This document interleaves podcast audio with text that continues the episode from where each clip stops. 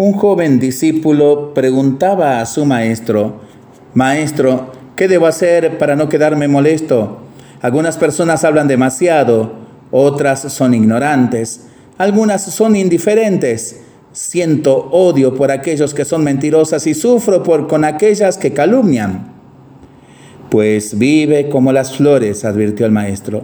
¿Y cómo es vivir como las flores? preguntó el discípulo. Pon atención a esas flores, continuó el maestro, señalando unos lirios que crecían en el jardín. Ellas nacen en el estiércol, sin embargo son puras y perfumadas, extraen del abono maloliente todo aquello que le es útil y saludable, pero no permiten que lo agrio de la tierra manche la frescura de sus pétalos. Es justo angustiarse con las propias culpas, pero no es sabio permitir que los vicios de los demás te incomoden los defectos de ellos son de ellos y no tuyos. Y si no son tuyos, no hay motivo para molestarse.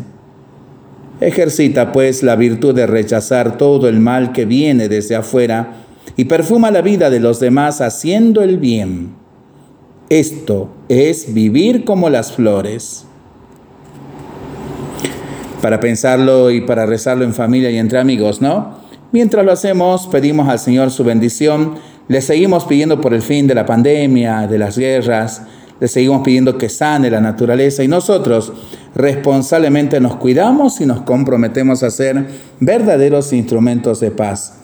Que el Señor nos bendiga en el nombre del Padre, del Hijo y del Espíritu Santo. Amén.